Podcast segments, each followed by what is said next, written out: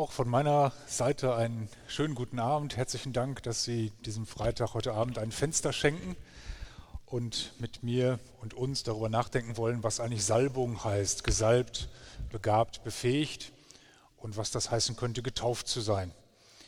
Ich möchte mal beginnen mit der Fantasie, wie man eigentlich jemandem sagen kann, wie wertvoll man ihn findet. Da gibt es verschiedene Sorten, verschiedene Arten. Man kann ihm, oder in meinem Fall noch besser ihr, ein Kompliment machen. Man kann sagen, wow, dieses Kleid, diese Schuhe, diese Haare, wie du hier in den Raum kommst, wie sofort was da ist, wenn du da bist, einfach toll. Ein Kompliment. Man kann jemanden befördern. Müller, Sie haben den Betrieb durch eine sehr schwere Zeit hindurchgebracht.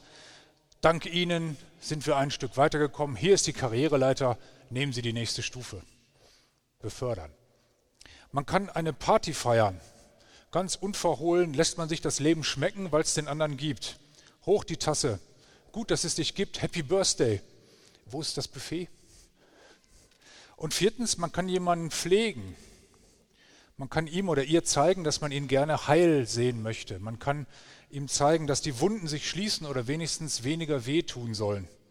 Er oder sie soll das Gefühl spüren, beschützt zu sein. Vier Varianten. Loben, befördern, ein Kompliment machen, feiern und pflegen. Für religiöse Leute gibt es die Möglichkeit, diese vier schönen Varianten der Aufmerksamkeit in einer einzigen Geste zu verpacken, nämlich salben. Wenn man jemanden salbt, macht man ihm ein Kompliment, man verschönert ihn, man sagt ihm, du hast es drauf, im wahrsten Sinne des Wortes. Ja, man hat ihm etwas drauf. Du bist schön. Ohne dich will ich nicht sein. Wer salbt, befördert den anderen im religiösen Sinn. Man drückt aus, du stehst nicht nur bei uns in einem guten Licht, sondern sogar bei dem, der unter uns steht und vor uns und neben uns und hinter uns und über uns. Und was wir dir hier gerade geben, nämlich die Salbung, das gibt dir durch uns eigentlich jemand anderes. Jemanden salben bedeutet drittens eine Party zu feiern. Es ist Freude im Raum. Man salbt nie nebenbei. Es ist auch ein kostbares Ritual. Und salben bedeutet, Glanz in den Raum zu bringen, dem anderen Glanz zu verleihen. Und schließlich, jemanden salben heißt auch ihn pflegen. Es bedeutet, um dich herum soll Glanz, aber auch Schutz sein. Dich soll so eine Art Außenhülle umgeben, die dich stark macht und die dich robust macht und in gewisser Weise sogar, so wünschen wir es zumindest, unverletzbar. Wen salben wir so im Alltag? Babys und alte Leute. Wir massieren ihnen sozusagen das Gefühl ein, einen Wert zu haben und eine Würde. Salben ist also ein ganz schön komplexes Geschehen. Loben, befördern, feiern und schützen. Und das alles passiert, wenn man jemandem auch, das passiert, wenn man jemanden im religiösen Sinne salbt. Man merkt, hinter all dem steckt ein wirklich sympathisches und friedliches Bild vom Menschen. Man möchte dem anderen was Gutes, wenn man ihn salbt. Die Salbung soll spürbar machen, nicht nur wir, sondern Gott lobt dich, Gott befördert dich, Gott pflegt dich, Gott schützt dich und Gott freut sich über dich. Und wo religiöse Leute es schaffen, dass dies andere Leute ihnen glauben, da ist Kirche. In der Kirche spielt diese Salbung tatsächlich eine große Rolle. Und wer sich darauf einlässt, der erlebt als getaufter Christ mindestens dreimal, dass die Kirche sich in dieser Weise um ihn kümmert. Nämlich am Anfang des Lebens in der Taufe, in der Firmung und am Ende des Lebens bei der sogenannten Krankensalbung. Da haben wir schon das Wort Salbung in diesem sakramentalen Namen drin. Und das ist eine, eine großartige Sache, wenn man das mal vor sich zulässt. Wenn ich ins Leben komme, will die Kirche mir sofort sagen, du bist geschützt, du bist gelobt, du bist befördert, du bist, du bist gefeiert. Und wenn ich ins nächste Leben gehe, bereitet mich die Kirche darauf vor, indem sie sagt, vergiss nicht, dass du ein Gelobter bist, ein Gefeierter, ein Beschützter und ein Gepflegter. Sozusagen das Vorzeichen über das Leben ist Salbung. Und es gibt eine Frömmigkeitsform, die ist mit dem Weihwasser verbunden, eine ganz alte Frömmigkeitsform, vielleicht haben einige von uns die noch gekannt dass man mit der Erinnerung an die Taufe ein Weihwasserbecken meistens dort hat, wo die Haustür war. Das heißt, bevor ich rausgehe, denk dran, du bist ein Gesalbter, du bist ein mit Weihwasser beschützter, gepflegter, beförderter, gelobter. Wenn die Sprüche kommen, die dich klein machen wollen, wenn die Geschehnisse kommen, die dich zerbrechen wollen, wenn die Dinge kommen, die dich traurig machen wollen, vergiss nicht, dass das alles nicht stimmt, sondern du bist beschützt, behütet. Die kirchliche Tradition setzt dann sogar noch eins drauf und meint damit nicht nur, dass diese Salbung etwas mit mir zu tun hat, sondern durch mich soll ich als Gesalbter auch für andere etwas damit zu tun bekommen. Man soll die Effekte seiner Salbung sozusagen nicht für sich behalten, sondern weitergeben. Man soll jemand sein, der als Beförderter eben auch die anderen befördert, der als Gefeierter eben auch die anderen feiert und der als Geschützter eben auch dafür sorgt, dass die anderen beschützt sind. Theologie hat da drei große Titel für, die ziemlich interessante Identitätsangebote sind. Sie sagt, durch die Taufe, durch die Salbung wirst du ein König, eine Königin, wirst du ein Priester, eine Priesterin und eine Prophetin oder ein Prophet. Priester, König und Prophet, die drei großen Ideen einer christlichen Identität. Tatsächlich robust und witzig ist, was die Bibel zum Thema sagt, zum Thema Salbung. Und ich möchte gleich auch einen biblischen Text zur Salbung vorlesen. In der Bibel geht es oft um Salbung. Eigentlich wird alles, was einem teuer ist, in der Bibel gesalbt. Die Torah, der König, die Gäste, die Toten, bestimmte Gegenstände, sogar im Tempel wird gesalbt. Die Beter in den berühmten Psalmen erhoffen sich von Gott ein gesalbtes Leben. Und auch der große Beiname des Jesus von Nazareth, nämlich der Christus, das kommt aus dem Griechischen, der Christos ist der Gesalbte. Also Jesus Gesalbter wäre der Künstlername, der Gesalbte. Und alle, die mit Jesus durchs Leben gehen und an sich an ihm orientieren und von ihm gerne wiedererkannt werden möchten, sind insofern Leute, die einer Salbung hinterherrennen, Gesalbte. Solch eine Salbung konnte eine sehr rustikale Geschichte werden und das hat mir Spaß gemacht, das zu lesen. Speziell die Salbung des Königs gibt den berühmten Psalm 23, den kennen viele von uns, da kommt diese Zeile vor, du salbst mir das Haupt mit Öl und füllst mir reichlich den Becher. Das ist noch ganz okay irgendwie, das können wir noch so einspielen. Da denkt man an so ein Penatenpröbchen vielleicht, ja, oder so ein Fläschchen Duftöl. Das wird so dezent aufgetragen und dann ist das Haupt mit Öl gesalbt. Hören Sie mal mit mir rein, wie das etwas der Akzent sich verschiebt, wenn wir in den Psalm 133 gehen. Dort heißt es, köstliches Salböl ist ausgegossen auf dem Haupt des Aaron, das niederträufelt vom Haupt zum Bart und von dort zum Saum des Gewandes.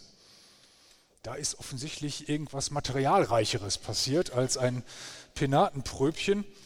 Salben hieß im Alten Testament wirklich jemand den Kopf komplett einfetten, sodass das richtig an ihm runterfließt. Wer gesalbt wird, kriegt sozusagen sein Fett weg. Und zwar rustikal und äh, sehr, sehr spürbar. Er war Gottes fette Beute und das hat er auch sein Leben lang nicht vergessen. Man kommt dem Ganzen vom Gefühl her nah, wenn man sich vorstellt, man würde seinen Kopf in einen Eimer Margarine tauchen. Oder so drei Liter Mazzolaöl, statt in den Salat über sich selber auszugießen. Das war in der Bibel dieses handfeste Zeichen der Salbung. Um das Ritual zu verstehen, muss man sich natürlich vor Augen halten, was in Wüstenregionen Fett bedeutet. Fett ist Wärmespeicher, Fett ist äh, Nahrung, Fett ist Schmiermittel, Fett ist Brennstoff, Fett ist auch Medizin. Und deswegen liebt die Bibel das Adjektiv Fett. Ja, fette Zeiten, fettes Brot, fette Jahre, fette Kühe. Die grünen Wiesen sollen Platz sein von fetten Widdern, heißt es zum Beispiel mal an einer Stelle. Wir sind ja eher mehr so eine sportliche Gesellschaft, die mit Fett nicht so viel zu tun haben will, aber man kann sich da schon reindenken, was für eine große Feier des Lebens da ist, wenn es um Salbung und um Fett geht. Fassen wir also kurz zusammen, bevor ich einen biblischen Text vorlesen möchte. Salben hat eine vierfache Bedeutung, nämlich loben, wertschätzen, feiern und schützen. Die Kirche bietet an, diese Wertschätzung am Anfang und am Ende des Selbstbildes zu stellen damit destruktive Gedanken und Abwertungen keine Chance haben. Wer gesalbt ist, soll sich aber auch nützlich machen und seine Welt etwas prophetischer, etwas priesterlicher und etwas königlicher hinterlassen. Und in der Bibel geht es rüstig zu, wenn einer gesalbt wurde, dann auch richtig. Ein Text, den wir, den viele von uns kennen, vielleicht alle, weil er zu Ostern, über Ostern handelt, handelt an einer Nebenstelle von Salbung und wenn wir merken, wir können es zumindest so auslegen, ist es eigentlich eine Hauptstelle. Es ist die Lesung zum Ostermorgen bei Markus im 16. Kapitel 1 bis 8, die überschrieben ist mit Die Frauen am Grab. Ich möchte diesen Text gerne vorlesen. Als der Sabbat vergangen war, kauften Maria von Magdala und Maria, die Mutter des Jakobus, und Salome wohlriechende Öle, um hinzugehen und den Leichnam Jesu zu salben.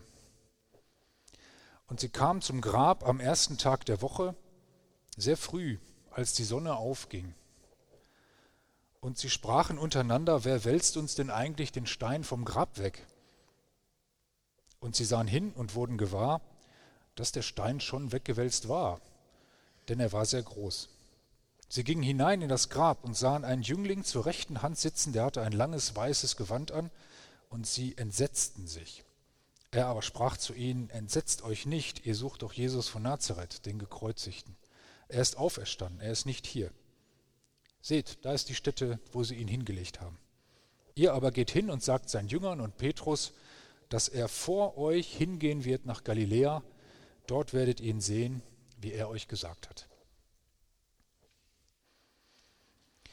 Viele, die diesen Text kennen, kennen was von der Frische, die mit diesem Text verbunden ist. Er wird sozusagen am Ostermorgen vorgelesen, an diesem Frühlingsmorgen, der oft auch ein freundlicher Morgen ist, der noch eine gewisse Kälte in sich hat und der vor allem für Menschen, die die Liturgie der Ostertage mitgemacht haben, dieses großartige Erlebnis dieser Liturgie durch den Kreuzestod und durch das Warten des Kasamsters hindurchgegangen sind und eine Vorspannung, eine gewisse Vorfreude aufgebaut haben, dass Jesus wieder da ist. Und das Ganze, diese Geschichte, merken wir, hat mit Salbung zu tun, aber sie steht am Anfang unter dem Vorzeichen der hilflosen Reparatur einer menschlichen Katastrophe. Diese drei Frauen, Magdala, Mutter Jesu, Salome, kaufen Salböl, um den Leichnam Jesu zu salben. Und man merkt, es ist das Projekt, dem Tod entgegenzutreten. Es ist auch der Mut, dem Tod entgegenzutreten. Und zwar nicht nur dem Tod des geliebten Menschen Jesus, sondern auch dem Tod der eigenen Ideale, dem Tod der eigenen Hoffnung, dem zerbrochenen Wünschen nach einer gerechteren und besseren Welt, auch für sich selber. Und wir merken, dass die vier, die, Entschuldigung, die drei, genau diese vier Dinge tun. Sie wollen loben, indem sie Jesus salben. Sie wollen ihn loben für das, was er mit ihnen getan hat. Sie wollen ihn befördern. Sie wollen sagen, wir wollen äußerlich darstellen, dass du jetzt in einer anderen Welt lebst. Sie wollen feiern, sie wollen ihm versprechen, es wird auch ohne dich mit uns weitergehen. Wir haben verstanden, was du uns gesagt hast. Und sie wollen ihn pflegen. Und wenn wir das mal an uns ranlassen, was das eigentlich bedeutet, wenn diese Frauen den Gekreuzigten einbalsamieren wollen und die ganze Härte dieses Bildes mal auf uns wirken lassen, dann merken wir, was, was da eigentlich menschlich passiert, Sie würden sich mit den Wunden des Gekreuzigten, mit diesem zerfetzten, hingerichteten, gefolterten Leib, möchten sie sich konfrontieren, um ihn zu pflegen, um ihn quasi hilflos zu sagen, Jesus, als es soweit war, konnten wir nichts für dich tun, aber jetzt möchten wir irgendwie ausdrücken, wie wertvoll uns dein Körper ist, den die anderen so schlecht behandelt haben. Die Frauen wollen sozusagen nicht nur salben, sondern sie agieren auch wie Leute, die selbst gesalbt sind. Sie handeln wie Könige, Sie tun nämlich etwas und sie ermöglichen Neues. Mich beeindruckt immer wieder diese Idee, zum Grab zu gehen und so etwas menschlich Schwieriges vor sich zu haben und noch nicht mal zu wissen, wie man den Stein wegwälzen soll und irgendwie zu denken, irgendwer wird es machen oder irgendwas wird passieren, dass dieser Stein weggewälzt wird. Das ist eigentlich sehr, sehr irritierend, was sie da machen. Und was passiert? Sie werden verwandelt, sie werden Zeugen der Auferstehung. Hier bekommt die Geschichte eine dramatische Wendung ins Positive, vom Grab ins Leben, vom Tod und der Hinrichtung in die Auferstehung. Und wie in einer echten Drehung könnte man die Geschichte weitererzählen. Und damit komme ich zum Schluss. Denn wenn wir sagen, dass Maria, Maria von Magdala und Salome und die ersten Kirchenväter haben das so gesehen, dass hier eigentlich sozusagen in diesen Frauen die frühe Kirche repräsentiert ist und die Kirche nur deswegen Kirche ist, weil sie Zeugin der Auferstehung ist. Wenn wir das also sagen, wenn wir sagen, die Kirche ist Zeugin dieser Auferstehung in diesen drei Frauen, dann müssen wir in einer bestimmten Komik feststellen, das Salböl ist noch da. Sie haben ja nicht gesalbt. Die Kirche hat noch Salböl. Die Kirche hat noch Salböl. Die Kirche hat noch Leute, die zu den Gräbern gehen. Die Kirche hat noch Salböl in der Hand, um zu sagen, zeig mir dein Grab. Zeig mir deine Hinrichtung. Zeig mir das, was bei dir zerstört ist. Halt es mir hin. Und mein Mut, zu dir zu kommen und dein Mut, mich dir hinzuhalten, wird diesen Stein wegwälzen.